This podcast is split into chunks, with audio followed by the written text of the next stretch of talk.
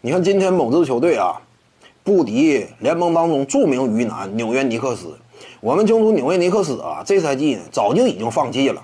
把队内啊一些有价值的球员悉数交易离队，就啥呢？不想好好打了，对不对？没有什么战斗意志。但就是这么一支球队呢，面对某支球队的情况之下，也获得了胜利。而且能够看到啊，这是比赛当中呢，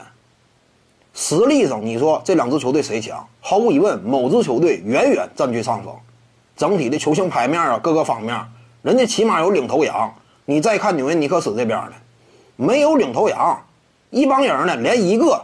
拔得起个的、数得上数的、稍微带点球星名头的你都找不着，一帮龙套。对不对？但就是这么两支球队，一场比赛下来呢，我们也发现啊，当你的阵容有明显短板与缺陷的情况之下，当你在整个战略层面受到严重制约的情况之下，内线呢，你的高度严重不足，最终呢输了三十多个篮板球，三十多个篮板球狂输，那这就说明什么？很多情况之下，如果你有战略短板，打常规赛。有时候面对弱队，人家充分利用好这点，都能够在这一点优势的基础之上以弱克强。你更何况是，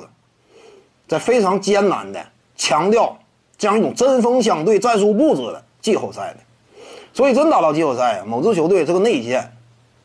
或者别说内线，整体高度本身就矮，篮板球本身就吃亏，再加上内线缺乏护框能力，矮脚虎啊。以及这个考文顿之类的，常规赛勉强撑一撑场面可以，季后赛面对真正横的往篮下杀的，天赋不够，你根本无法形成有效的篮筐保护，所以这些呢都是严重问题。因此呢，我不是很看好啊某支球队今年的季后赛前景。各位观众要是有兴趣呢，可以搜索徐静宇微信公众号，咱们一块聊体育，中南体育独到见解就是语说体育，欢迎各位光临指导。